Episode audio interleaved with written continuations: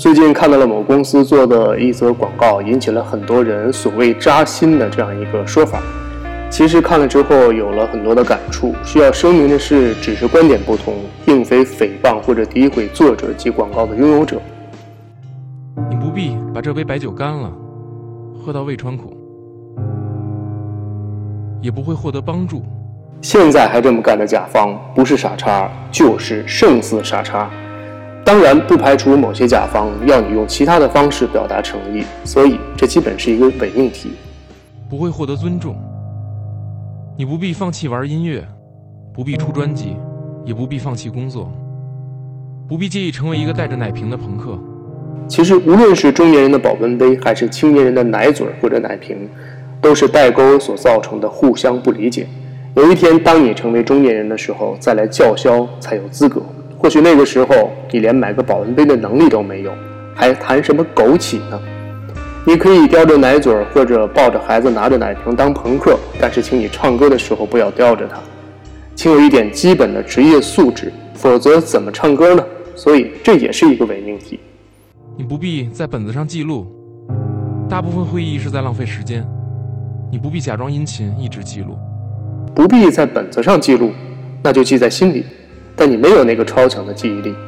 我们鄙视形式主义又不解决问题的会议，可是很多关系国计民生的大事儿，就是通过开会来解决的。所以这也是伪命题。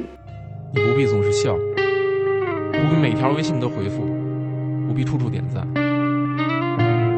谦和的微笑不是功利主义的面具，它会变成你血液当中的一部分。与人为善，温良如玉。你可以不回复每一条微信。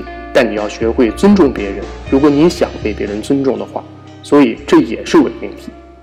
你不必有什么户口，也不必要求别人要有什么户口。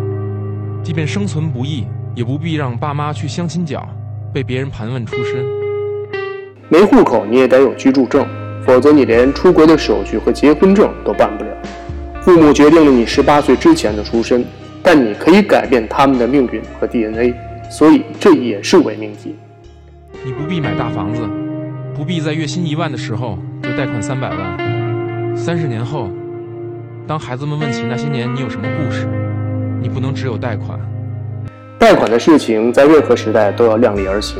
如果你相信这条广告的拥有者可以免费为你办个贷款的话，三十年之后，当你的孩子问起你的故事，你或许可以跟他们说，你在某金融公司的贷款已经被他们无偿的一笔勾销了。如果做不到，这也是一个伪命题。你不必去知名的大公司追求梦想，你想逃离的种种，在那里同样会有。如果连进大公司的愿望都没有，你休想在你的专业领域有什么长进，因为这些大公司也是从小公司开始的。大小的变化当中，学问太多。就算你不能成为大树，起码你也应该知道成为大树的理由。所以这也是伪命题。你不必去大城市。也不必逃离北上广，不必用别人的一篇十万加来决定自己的一辈子。如果你在小城市也能够成为最好的你，你不必来北上广或者逃离，就怕你还没有成为你自己，就成为了你最讨厌的那种人。至于所谓的十万加，呵呵，先把花钱刷榜的事解决完，再来认证十万加的科学与否吧。所以这也是伪命题。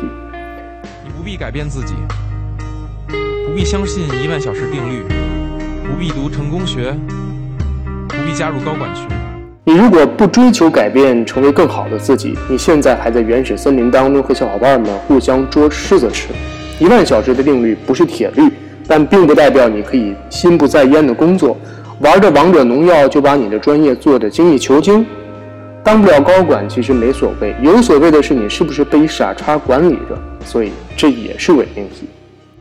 不必成为第二个什么人，你不必听狭隘女权主义者的杂音，不必理会那些只要求特权却不尽义务的人。你不必用睡过多少女孩来证明魅力，这不值得炫耀。而且，你并不知道是谁睡了谁。不用成为第二个什么人，你也可能成为不了什么第一个人。只要求特权不尽义务的人是你自己吧？否则，你凭什么只要父母花钱养你，你却不给他们花一分你挣来的钱呢？所以这也是伪命题。你不必让所有人都开心，不必每次旅游都要带礼物，不必一丝不落的随份子，不必在饭桌上辛苦的计算座次，你不必在过年的时候衣锦还乡，不必发那么大的红包，不必开车送每一个人回家。每一个人的精力有限，但总有些基本的人之常情和往来需要你去面对，这也是人类选择群居而没有选择独立生存的原因。否则，你为何不在原始森林当中当怪物呢？所以说，这也是伪命题。你不必承担所有责任，不必为拒绝借钱给朋友而过意不去，不必为父母的节俭而内疚，不必向路边的每一个乞讨者伸出援手。你不必刻意追求什么彼岸和远方，每一个你想抵达的地方，都有人和你一样想逃离。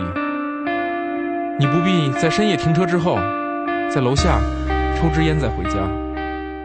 不用说承担所有责任，就连基本的责任你都未必承担。父母的节俭你未必要内疚，就怕你连内疚是什么都分不清楚，甚至对他们的艰难视而不见。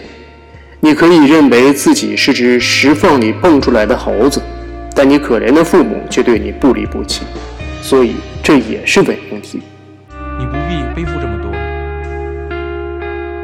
成功。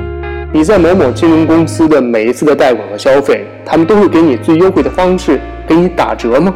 让你没有任何压力吗？甚至会因为你背负太多的债务而最终给你销账吗？如果可以，我举手脚一并来欢呼。